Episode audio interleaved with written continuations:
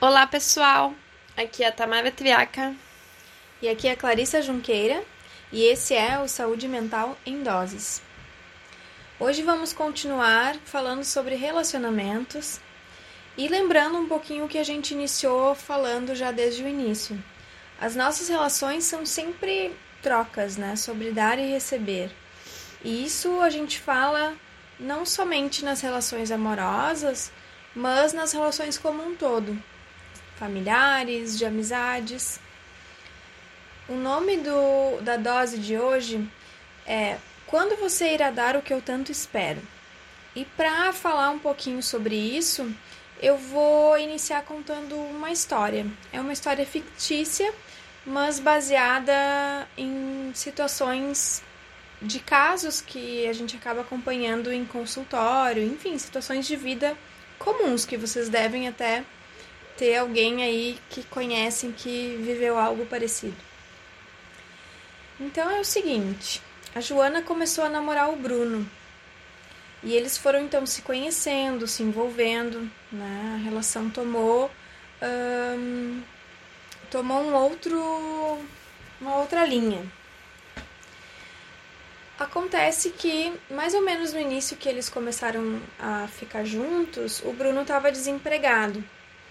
E mesmo estando desempregado e, né, tendo questões financeiras na família, ele passava a maior parte dos dias dele jogando online.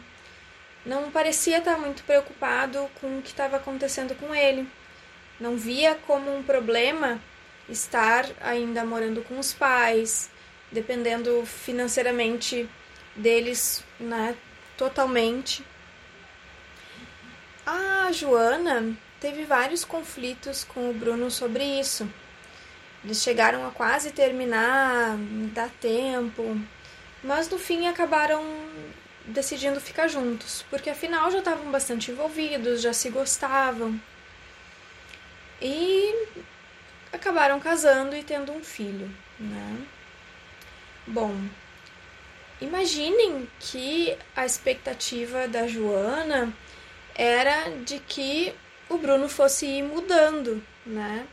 tudo isso que ela esperava que ele se comprometesse, de tanto a questão financeira, que é importante para criar uma família, quanto o envolvimento com as coisas do dia a dia, afinal, uma rotina com um filho agora uh, depende muito de como esse casal está alinhado para funcionar.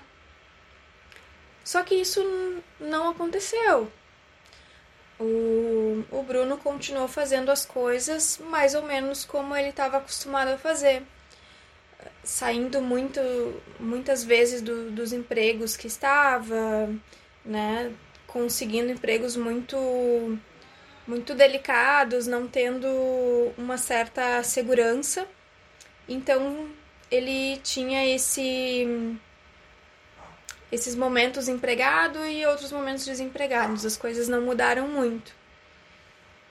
E novamente a Joana começou a questionar sobre essa relação, se ela devia continuar ou se não, o que fazer, porque afinal ela estava esperando do Bruno que ele se comprometesse com ela, que ela se, que ele se comprometesse com o filho deles e em alguma medida fosse mais ou menos do jeito que ela imaginou que seria uma relação ou que imaginou que ele poderia ser nessa relação com ela.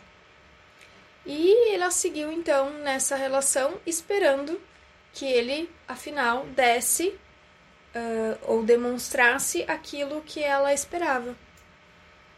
E segue, e segue nessa coisa de um, aguardar para ver se o Bruno não vai mudar. Talvez o Bruno mude, de repente, conforme o que eu conseguir, talvez eu consiga fazê-lo mudar. E, e assim essa relação segue. A Clarissa estava falando sobre uh, algumas ideias da Joana, algumas percepções que ela tinha de como ela poderia mudar as coisas de o que, que ela acreditava, do que, que era o ideal para ela e como ela criou uma fantasia em cima disso. Uh, vou explicar um pouquinho o que, que são fantasias. As fantasias são um mecanismo muito importante para nós, que nós temos desde, desde criança, que é uma forma que a criança encontra para elaborar algumas questões, alguns conflitos internos. Uh, ela se constrói muito em cima de uma ideia, daqui a pouco, de um planejamento de que vai ser quando crescer, ou daqui a pouco para encontrar alguma resposta de por que, que a mãe está tão longe. Então, a fantasia ela faz parte do nosso desenvolvimento e é importante. A fantasia ela funciona como um mecanismo de defesa que proporciona satisfação ilusória. Uh, pensando assim em relacionamentos, como isso acaba sendo muito corriqueiro, bem parecido com o relato que a Clarissa nos trouxe, né? De que a gente planeja, a gente cria ideias, cria fantasias em cima de algumas relações e acaba vivendo com isso com muita frequência tornando às vezes até difícil da gente identificar quando um relacionamento termina, porque a gente já criou um futuro tão longo, tão extenso. Eu já sei que essa pessoa já criei uma ideia de que eu vou casar com essa pessoa, de que essa pessoa vai me dar filhos, que no futuro ele vai ser um homem maravilhoso. E mesmo que a gente perceba que isso não está acontecendo, ou que isso nunca vai acontecer, a gente continua encontrando algumas justificativas para que isso se permaneça, porque eu tenho muito medo de terminar essa relação, porque foi a relação que eu já idealizei. A gente, na, na verdade, acredita que pode mudar a pessoa, uh, que basta um movimento meu ou um movimento do meu parceiro para que as coisas comecem a ser da forma que eu almejei, ou que irá se tornar, ou que aquela pessoa vai se tornar uma pessoa muito romântica daqui a pouco, que é o que acho que a Giovana planejou, né? Joana. Joana. que a Joana planejou, né? Que, ai, quem sabe um dia ele vai se tornar tudo aquilo que eu pensei, que eu imaginei. E a gente não aceita que aquilo não é da forma que a gente quer. Existe uma dificuldade de compreender que na realidade os meus desejos e as minhas fantasias partem das minhas concepções que aquilo que eu criei na minha cabeça, que eu espero que outra pessoa faça, não passa pelo desejo da outra pessoa. Uh, daqui a pouco, esse homem ideal que eu rom romantizo, uh, ele é um desejo meu, é uma ideia de como eu quero construir, mas está bem distante do que a pessoa que eu estou me relacionando, que eu estou me relacionando se torna, o deseja ser. E é tão difícil eu aceitar que isso é meu, porque a partir do momento que eu aceitar que isso é meu, que outra pessoa não vai corresponder, eu vou ter que ou aceitar que a pessoa é daquela forma e nunca vai conseguir ser do, da forma que eu espero, ou eu vou ter que sair, eu vou ter que sair do relacionamento.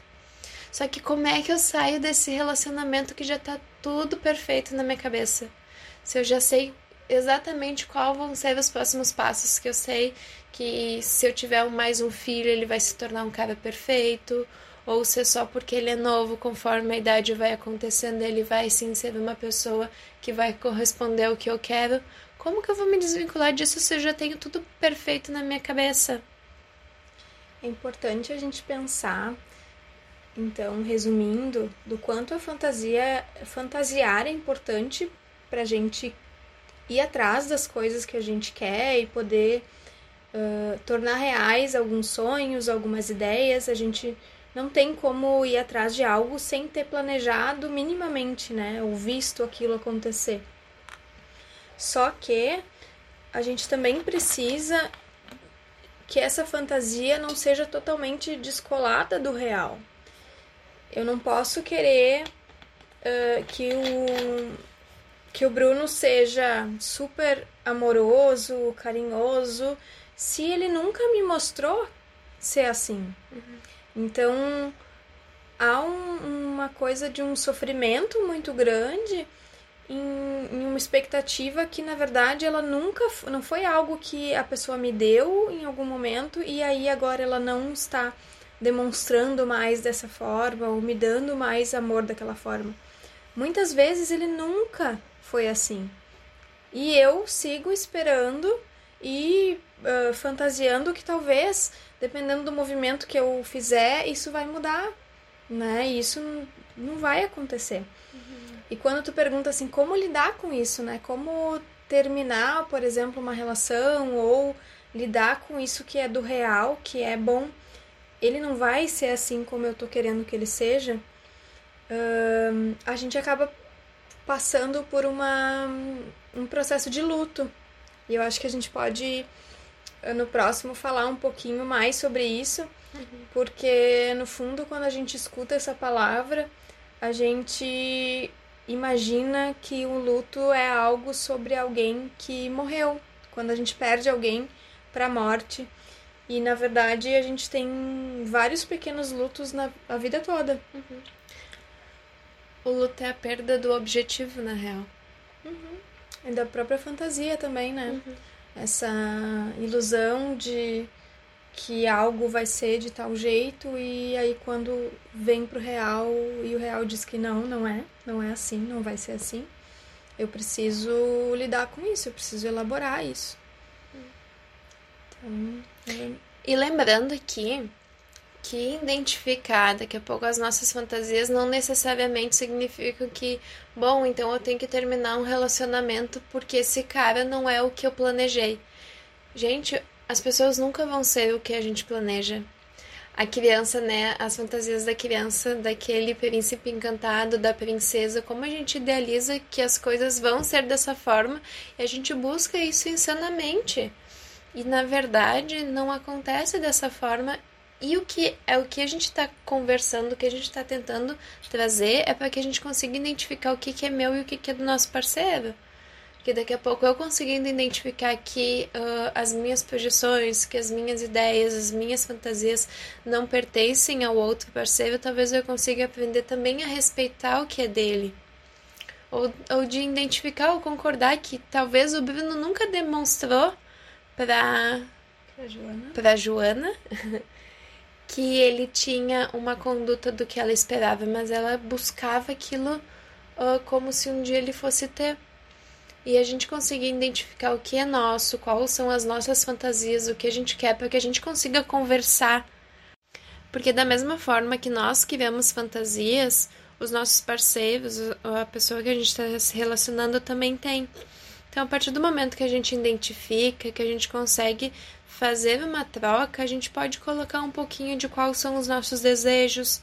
Daqui a pouco, se essa pessoa não consegue completar totalmente o que eu quero, mas ela já doa um pouquinho, já cede um pouquinho, a gente também consegue ouvir o que, que é o desejo do outro, o que, que ele planeja numa relação, o que, que ele gostaria, para que a gente também possa ceder, para que a gente também possa fazer com que essa, fazer essa troca a relação se torne algo muito mais saudável.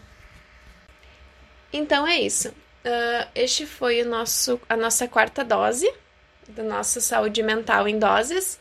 Espero que estejam gostando. A gente percebeu que já estão aumentando as nossas visualizações, mas a gente quer que isso cresça mais ainda. Então, quem puder compartilhar, indicar, falar um pouquinho do nosso trabalho para um colega, para um amigo, vai ser de grande importância para nós, para que a gente siga no nosso trabalho, ok? Tchau!